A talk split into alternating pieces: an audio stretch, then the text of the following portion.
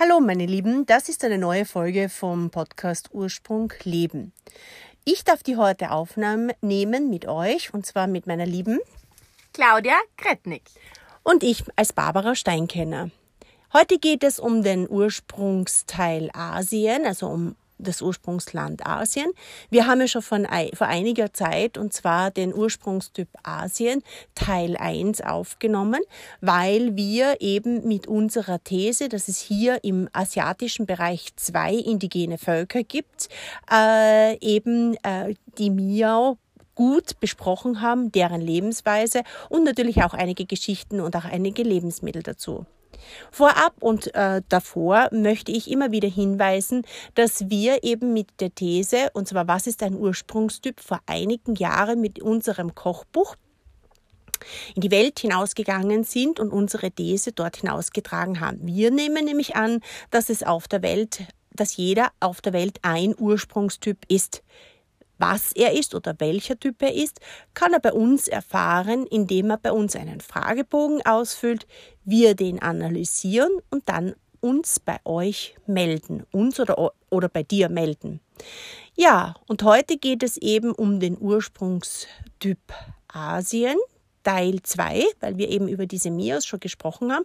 Heute geht es eben um diese Negritos, um den äh, Süd äh, westlichen Teil, den Süden von, von Asien. Äh, was das genau ist, werden wir dann nachher noch genauestens besprechen. Vorab möchte ich euch nur sagen, dass wir keine Asien-Spezialisten sind, sondern eben Ursprungsspezialisten. Das heißt, wir haben unsere These aufgestellt und wollen die einfach durch den Podcast und viele andere Werbeplattformen in die Welt hinaustragen, um vielleicht den einen oder anderen mit unserer Idee anzustecken. Ja, und heute geht es eben um Asien. Es gibt, ich wiederhole noch einmal, es gibt von uns aus äh, den Ursprungstyp Europa, den Ursprungstyp Asien, den Ursprungstyp Afrika, den Ursprungstyp Australien und den Ursprungstyp Amerika. Den Ursprungstyp Europa und den Ursprungstyp Asien Teil 1 haben wir schon in den vorhergehenden Folgen aufgenommen. Heute haben wir die Ehre, eben vom indigenen Volk, von der Ethnie der Negritos zu sprechen und eben vom Ursprungstyp Teil 2. Ja, äh, was wir heute auch noch machen, wir sprechen auch, wo kommen die geografisch her oder wo haben sie sich niedergelassen, wie war das mit der Völkerwanderung, wann haben sie sich dort niedergelassen. Wir sprechen über die Lebensmittel von diesem geografischen Gebiet. Ein paar Geschichten gibt's auch noch dazu, eventuell kleine Rezepte, Menüs, die man sich äh, merken kann. Und das Ganze möchten wir eben ein bisschen auf unserem Instagram-Account Ursprung leben untermalen und würden uns sehr über Kommentare von euch freuen. Jetzt geht es um, die, um den geografischen Teil. Wo sind die Negritos beheimatet und was bezeichnet man eigentlich als Negrito? Also vom ursprünglichen Gedanken her funktionierte der Begriff Orient bzw. Morgenland als Richtungsangabe ja, wobei der Bezugsort je nach Standort des Sprechers variieren konnte. Wenn du dir jetzt überlegst, dass wir ja von Jesus in Bethlehem, der wurde besucht von den Weisen aus dem Morgenland. Aber wenn man bedenkt, dass er ja selbst in Bethlehem stationiert war oder geboren wurde, dann wissen wir, dass auch er bereits im Orient war. Orient kommt von dem Wort Sol Orients, das heißt aufgehende Sonne. Jetzt hat sich natürlich ähm, eine Frage gestellt, wie kann man den Orient abgrenzen? Das kann man nicht. Es hat nie Staatsgrenzen oder ein zusammenhängendes Reich gegeben. Im Laufe der Geschichte gab es immer wieder neue Orientierungen. Heutzutage tendiert man dazu, den Begriff zum Nahen Osten, zu den arabischen Ländern, Türkei, Iran, Afghanistan, aber natürlich auch China, Japan, Indonesien, Thailand, Indien, Pakistan und die Philippinen dazu zu zählen. Und in diesem Gebiet, in Süd- und Südostasien, finden wir auch die Negritos, dieses Urvolk. Und hier wird es natürlich in einer gewissen Art kompliziert. Man muss nämlich stark unterscheiden zwischen dem Ursprungstyp oder den ursprünglichen Einwohnern, den Negritos, und dann der sich daraus resultierenden Form, die Kulturform des Orients, die wir jetzt so vor Augen haben, diese Geschichten aus Tausend und einer Nacht. Wir werden versuchen, euch das mit Geschichten und Rezepten zu erzählen und klar zu machen. Viel Freude damit! Was ich besonders lustig finde, ist einfach ähm, die Ursprungslebensmittel, die äh, aus diesem Gebiet kommen. Wie zum Beispiel die Melanzani. Wir kennen sie alle aus dem italienischen Bereich. Äh, jeder, der, der zu mir kommt und sagt, ja, ich liebe die Melanzani, ich bin ein italienischer Typ, ich liebe das italienische Essen, weil da ist ganz viel Melanzani drinnen, muss ich leider enttäuschen, denn die sogenannte Eierpflanze, so wird sie auf Deutsch auch genannt, ist erst äh, vor 4000 Jahren angebaut worden und zwar im Orient, ähm, in der Nähe von Indien und äh, ist erst im 17. Jahrhundert aus Indien nach Europa gekommen und zwar durch portugiesische Seefahrer. Die Melanzani an und für sich, so wie wir sie heute kennen, als eine Pflanze, die circa bis zu 20, 25 Zentimeter groß werden kann, war früher ganz, ganz klein eine ganz kleine. Das heißt einfach, wenn ich heute auf teilweise auf Märkte gehe, Biomärkte und mir einfach mit Lanzane anschaue, dann gibt es immer hin und wieder mal Bauern, die sagen, das ist die Originalpflanze. Die Originalpflanze hat einen Durchmesser gehabt von circa oder Länge von circa 10 Zentimeter. Mehr war bei der Melanzane eigentlich nicht drinnen. Erst durch die ganzen Kultivierungen der Pflanze wurde sie so groß. Das heißt, sie gehört jetzt hier in das Gebiet der Negritus hinein, und die Negritos haben diese auch auf ihrem Speiseplan gehabt und haben sie auch verwendet. Lustig ist vielleicht auch noch die Geschichte des Schweines. Das Schwein, meine Lieben, ist eigentlich auch aus diesem Gebiet. Vielleicht denkt der eine oder andere, es kommt ursprünglich aus dem europäischen Bereich. Dem ist leider nicht so. Denn vor circa 9000 Jahren hat es in der Nähe, und zwar vom vorderen Orient, die sogenannte Wildgattung der Schweine gegeben. Und daraus wurde eben die heutige, das heutige Hausschwein domestiziert. Äh, was viele gedacht haben, dass es vorher als Kampf ge genannt worden ist, weil Beziehungs diese Wildschweine, die haben natürlich alles äh, gerodet, die haben natürlich alles zertrampelt, die Bauern mussten sich dagegen wehren, haben irgendwann einmal die Bauern angefangen zu erkennen, dass es eigentlich zur Nahrungsmittel gehört. So wie auch die ethnische Gruppe der Negritos, die dieses Schwein auf ihren Feuerstellen hatte ich habe mir ein bisschen was rausgeschrieben für euch, weil ich es einfach hin zu der jetzigen Zeit, wir nehmen das so um die Weihnachtszeit, um die Silvesterzeit jetzt auf, 2020, diese Folge des Podcasts und wollte damit einfach nur sagen, dass warum heißt es auf das Schwein gekommen? Die Redewendung zum Beispiel. Das kommt aus dem Mittelalter. Muss ich leider enttäuschen, denn erst Mitte des 17. Jahrhunderts hat es so richtig das heutige Hausschwein gegeben.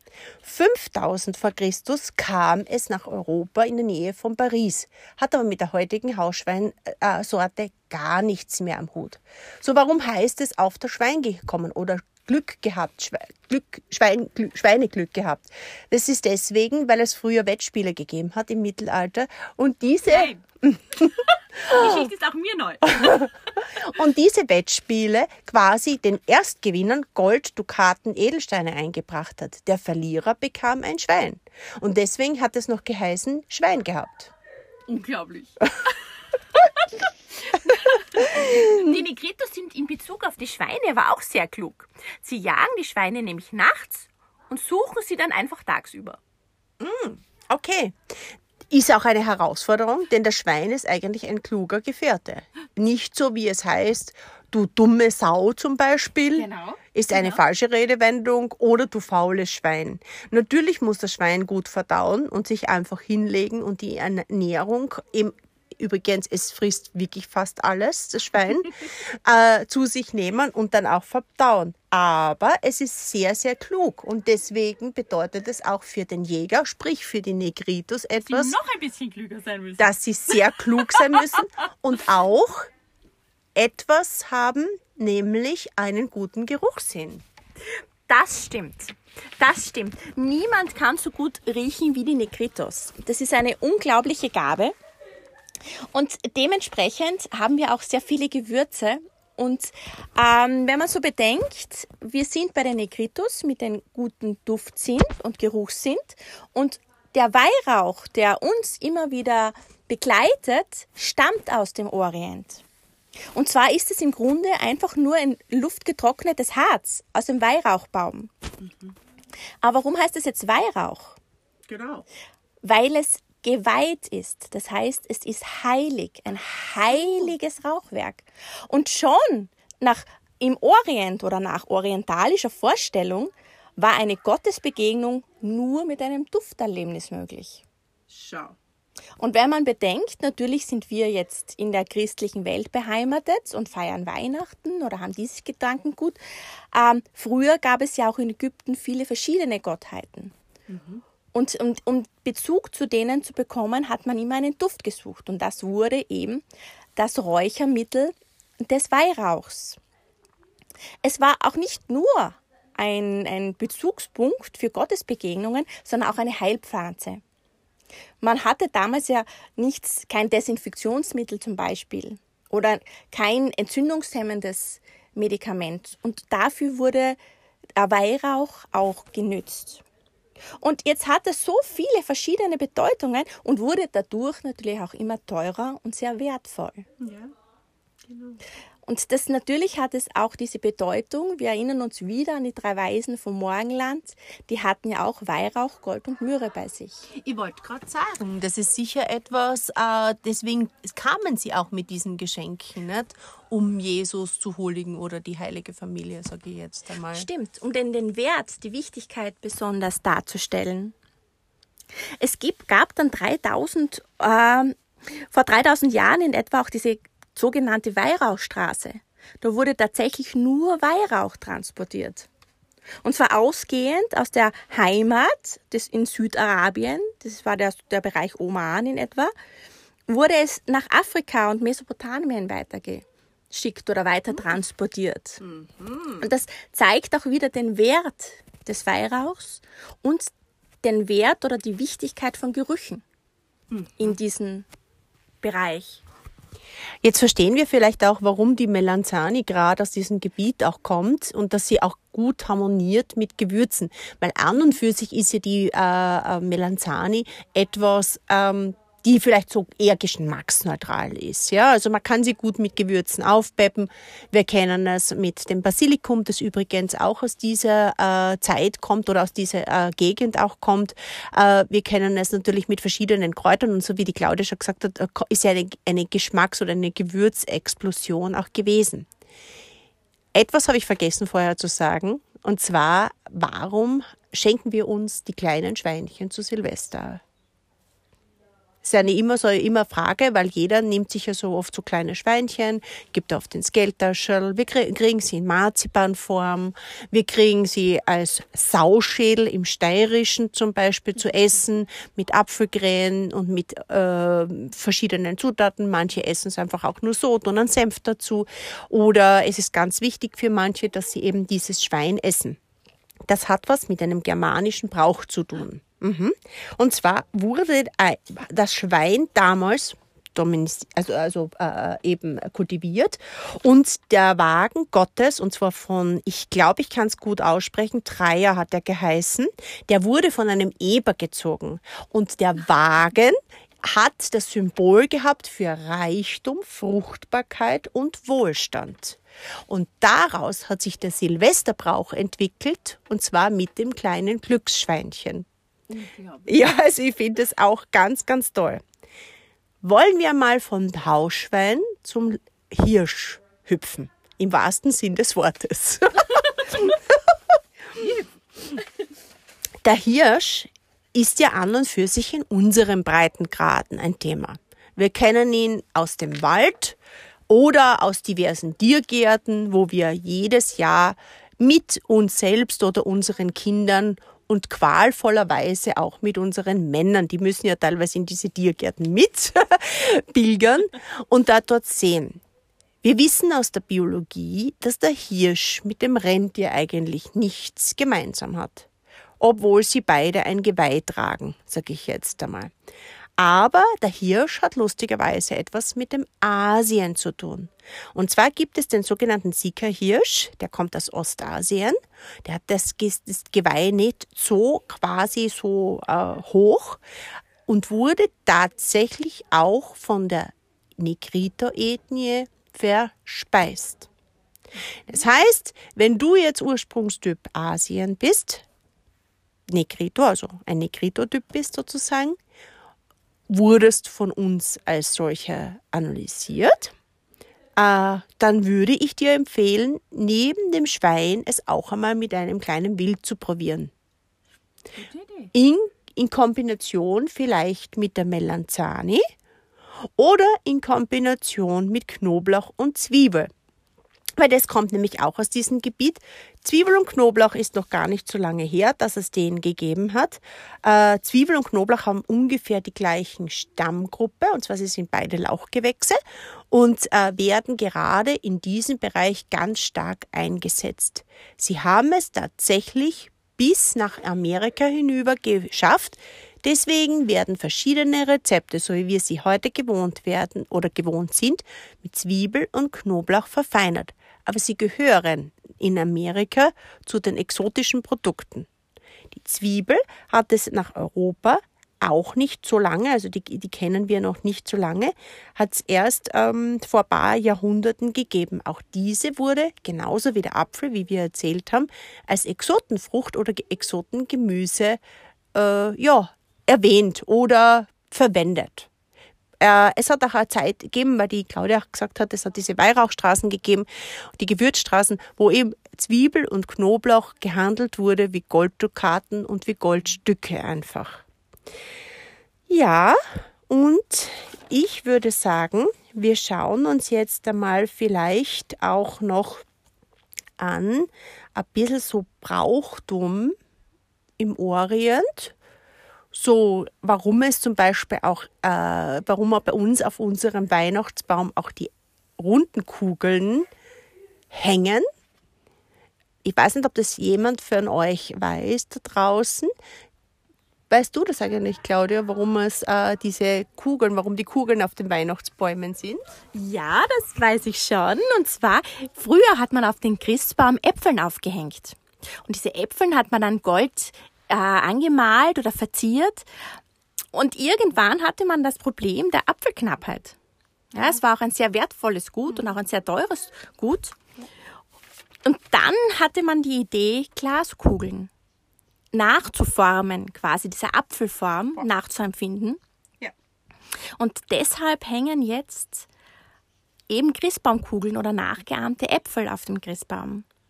Die Frage ist natürlich auch, warum er Äpfel überhaupt genommen hat, weil ursprünglich hat man das dem Paradiesbaum nachempfunden. Ja. Okay. Adam, Eva, Apfel. Mhm. Und deshalb, ja, so, soweit mein, mein, meine Geschichte. Aber du kannst gern was dazu erzählen, weil ich weiß, du hast dich da auch ja, vor allem ist es lustig nämlich, weil äh, gerade im orientalischen Bereich äh, sieht man ja sehr oft diese Orangenhaine, Zitronenhaine, man sieht die Limettenhaine.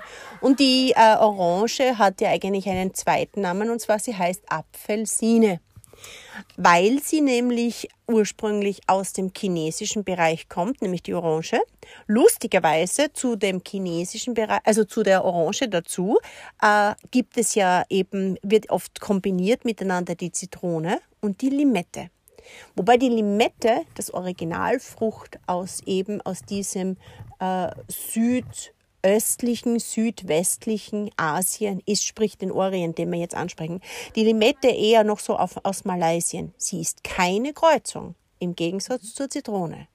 Denn die Zitrone ist die Kreuzung, die entstanden ist eben auf, aus der Limette und aus der Pomela.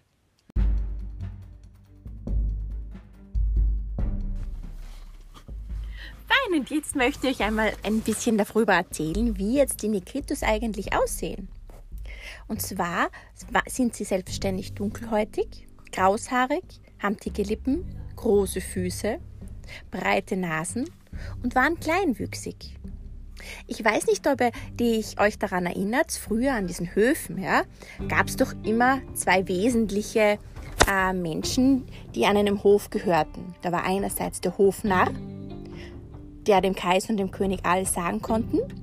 Und dann gab es den Moor. Ja, der Moor, der Diener des Herrn. Und in dem Fall waren das meistens die Negritos.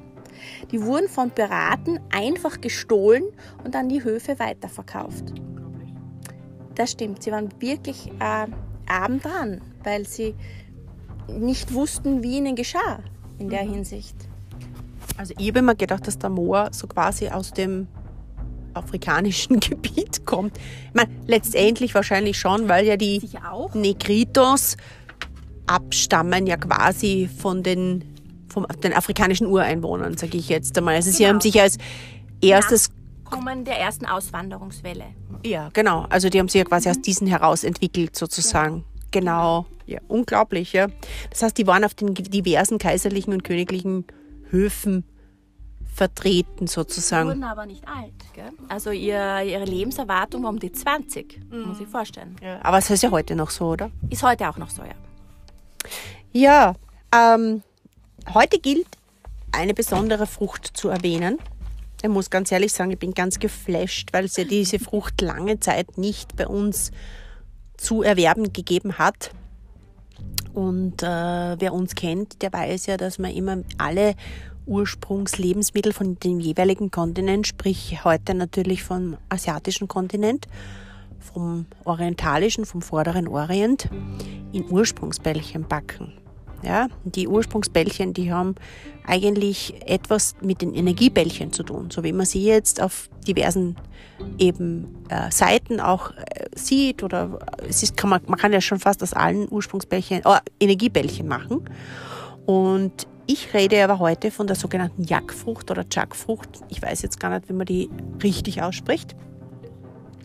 Sie kommt aus dem südlichen Indien, ist eine Riesenfrucht, gehört zu den größten Früchten auf der ganzen Erde, wird ein Meter lang, 50 Zentimeter breit, hat eben diese sogenannten, ist eine Samenfrucht, das heißt, hat eben Samen drin, hat einen leicht südlichen, äh, zitrönlichen Geschmack, aber eigentümlichen Geschmack. Und ich bin total geflasht, weil wir diese Jagdfrucht bei den Negritos finden. Also die haben die einfach aufgeschlagen, gegessen. Innen drinnen das Fruchtfleisch heraus haben sie geschält. Äh, die haben wissen übrigens, haben sehr viel gewusst, äh, wie man gewisse Früchte eben zubereitet. Kann man roh essen, aber es gibt diese Jagdfrucht tatsächlich bei uns in Österreich auch und zwar in getrockneter Form. Und kleine Werbung jetzt beiseite. Übrigens, wir kriegen nichts für die Produktplatzierungen. Ich habe sie letztens beim DM gekauft. Ja, also da steht drinnen und zwar aus Wildkräutersammlung. Also Jagdfrucht aus Wildkräutersammlung. Und ich würde sagen, die nehmen wir einfach bei der nächsten Ursprungswoche komplett auf den Speiseplan.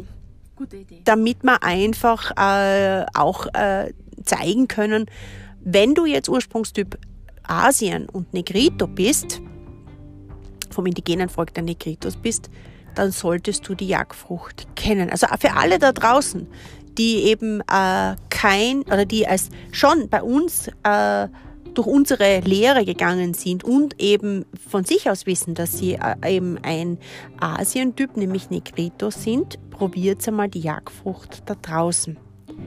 Eine meiner Lieblingshülsenfrüchte, die, die ich eigentlich besonders gerne auch in, in meinen Speiseplan äh, integriere, ist die sogenannte Kichererbse, weil sie einfach ganz viel Eiweiß hast und, hat und Ballaststoffe und weil sie unglaublich ist. Sie ist ein kleines Kügelchen von 1 cm Durchmesser und kann für so viele Speisen, für so viele Aufstriche und so viele Zutaten einfach verwendet werden.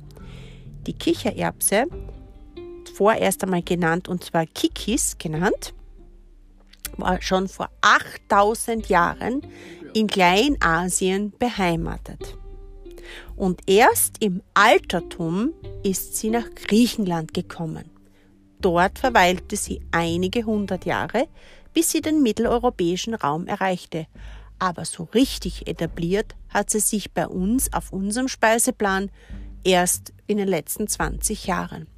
Denn wie ich 2006 in den vorderen Orient gereist bin, und zwar in der Nähe von Dubai und Fujairah, ich hoffe, ich sage die äh, Emirate, diese zwei Emirate richtig aus, spreche die richtig aus, äh, hat es dort die sogenannten äh, Kichererbsen, den sogenannten Hummus gegeben, der mir total dort gut geschmeckt hat und ich natürlich als Fetttyp äh, dieses cremige, sämige geliebt habe.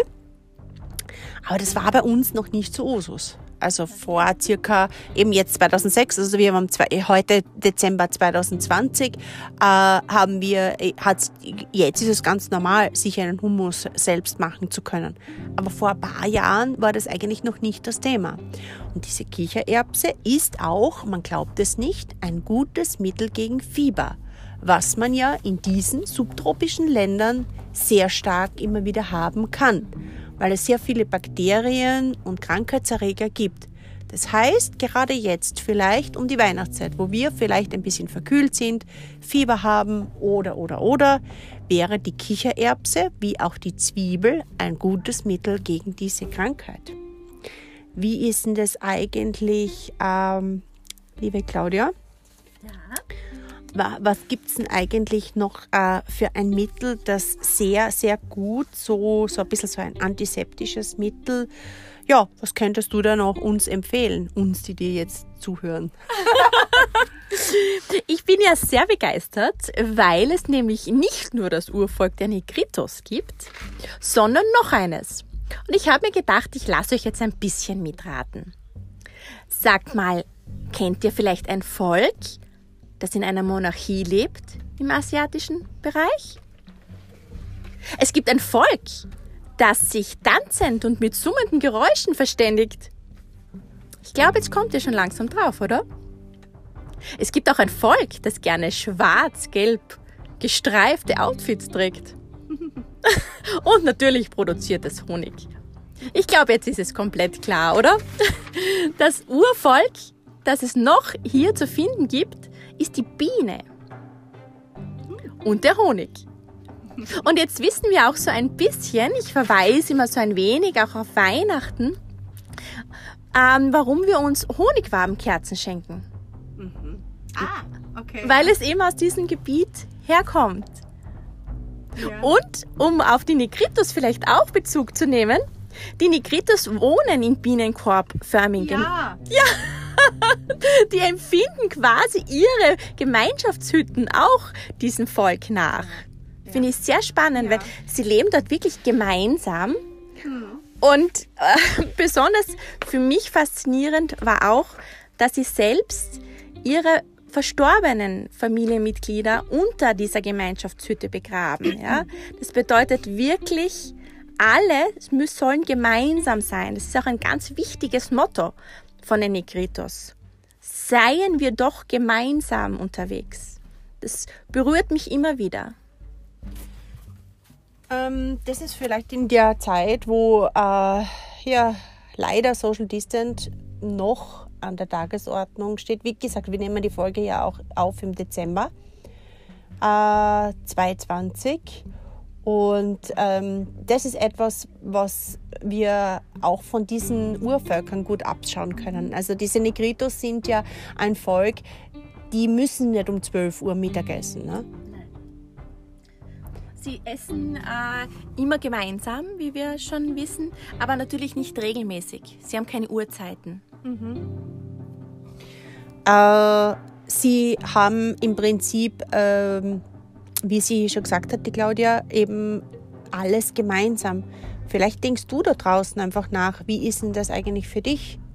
Isst du gerne mit deiner Familie? Ist dir das einfach wichtig, ein gemeinsames Essen äh, zu machen oder zu, äh, gen zu genießen? Ähm, oder bist du jemand, der auch gerne mal alleine ist? Das ist immer so die Frage. Ist das für dich oberste Priorität? Kannst du dir ein Leben, ohne dass du mit jemandem zusammen äh, an einem Mittags- oder einem Abendtisch sitzt, gar nicht vorstellen? Oder ist dir das eigentlich, geht es ein bisschen so in die Richtung, dass du sagst, naja, ich und die Zeitschrift neben mir, das reicht schon beim Essen, ich brauche eher Ruhe beim Essen. Äh, ja, denke mal im Prinzip ein bisschen darüber nach. So, eine der letzten Dinge, die wir heute noch erzählen wollen, ohne dass es zu anstrengend wird für euch da draußen, äh, ist im Prinzip der Sesam. Es bedeutet, äh, es heißt nicht umsonst, Sesam, öffne dich. Denn er ist der sogenannte orientalische Leinsamen. Wir reden da immer von Superfood, Powerfood, äh, alles Mögliche. Aber ich möchte an dieser Stelle einmal sagen, nicht jedes Superfood ist für jeden geeignet.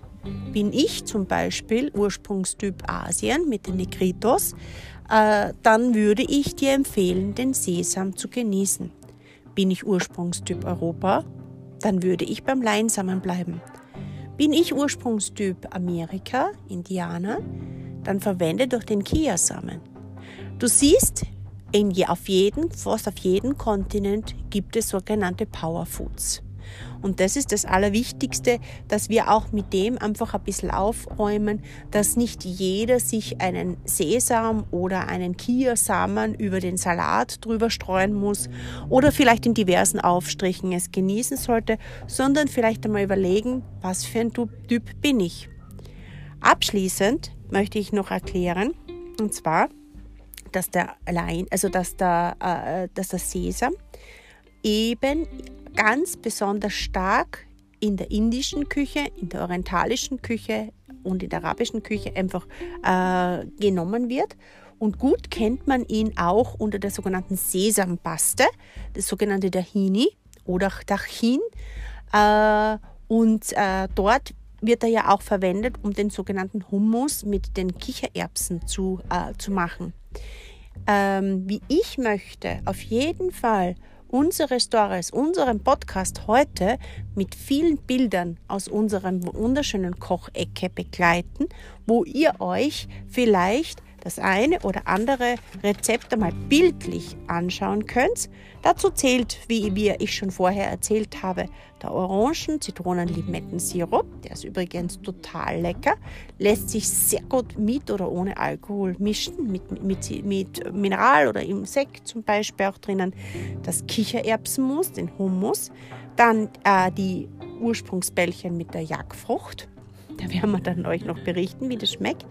Äh, und natürlich auch das Taboulet, äh, die Speise der ja einfach mit, mit Bulgur zum Beispiel drinnen und äh, mit Melanzani und mit diversen Kräutern bis hin zur Minze, weil da gibt es ja auch unterschiedliche Arten.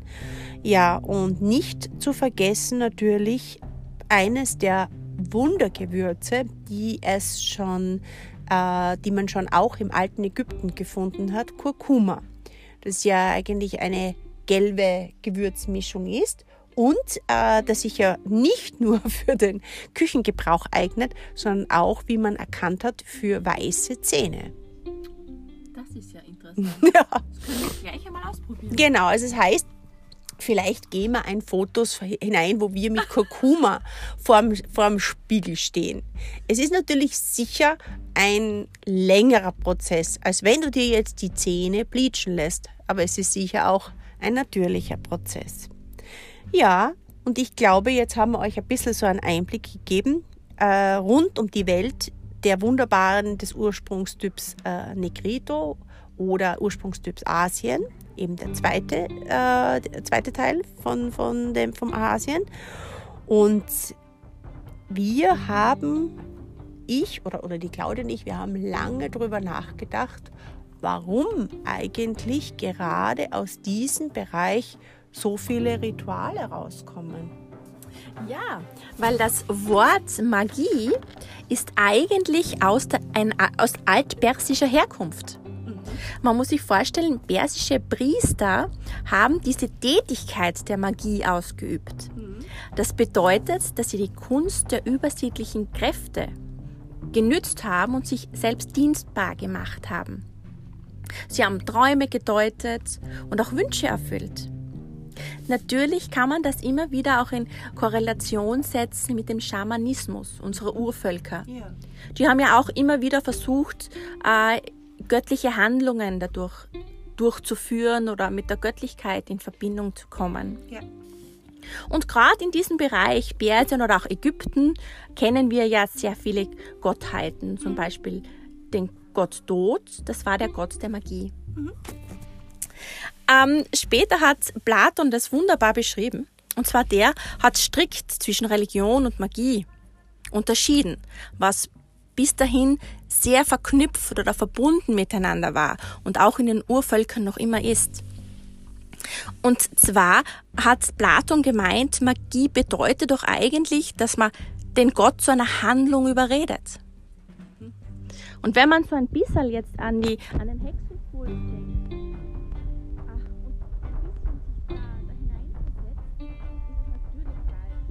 wie unser Glaube damit umgegangen ist.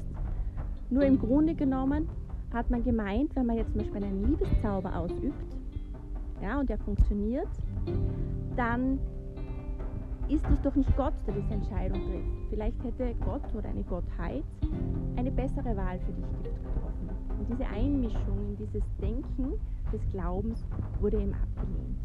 Das ist nur so ein, ein Gedanke dahinter. Aber natürlich ist Magie auch verbunden mit, mit dieser Zauber, mit einer Freude, mit, mit wenn wir an, an die Geschichten von Tausend und einer Nacht denken, was wäre dies alles ohne Magie? Und glaube daran, dass alles wunderbar und, und schön werden kann. So, deshalb, wenn wir daran denken, es gibt auch dieses wunderbare Wort Abracadabra. Ja. Das verwenden wir doch auch immer wieder.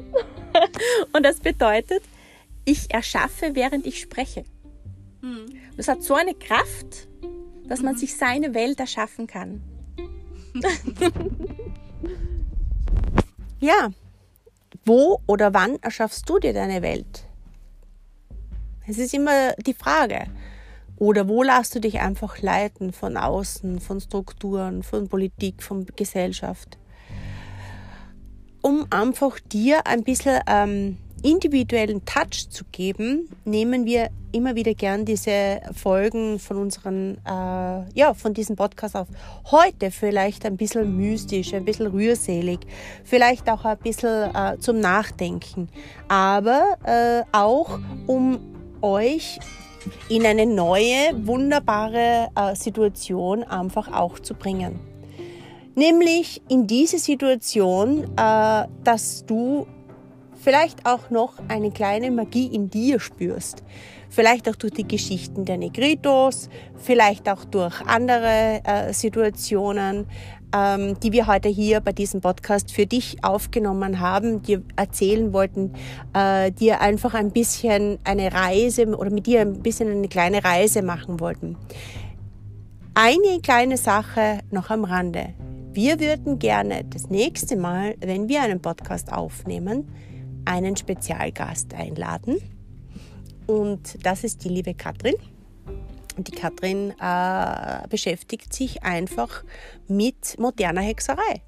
Und die Claudia. da freue ich mich schon sehr. ja, und die Claudia, äh, die hatte das schon anklingen lassen: Magie ist Zauber im Alltag.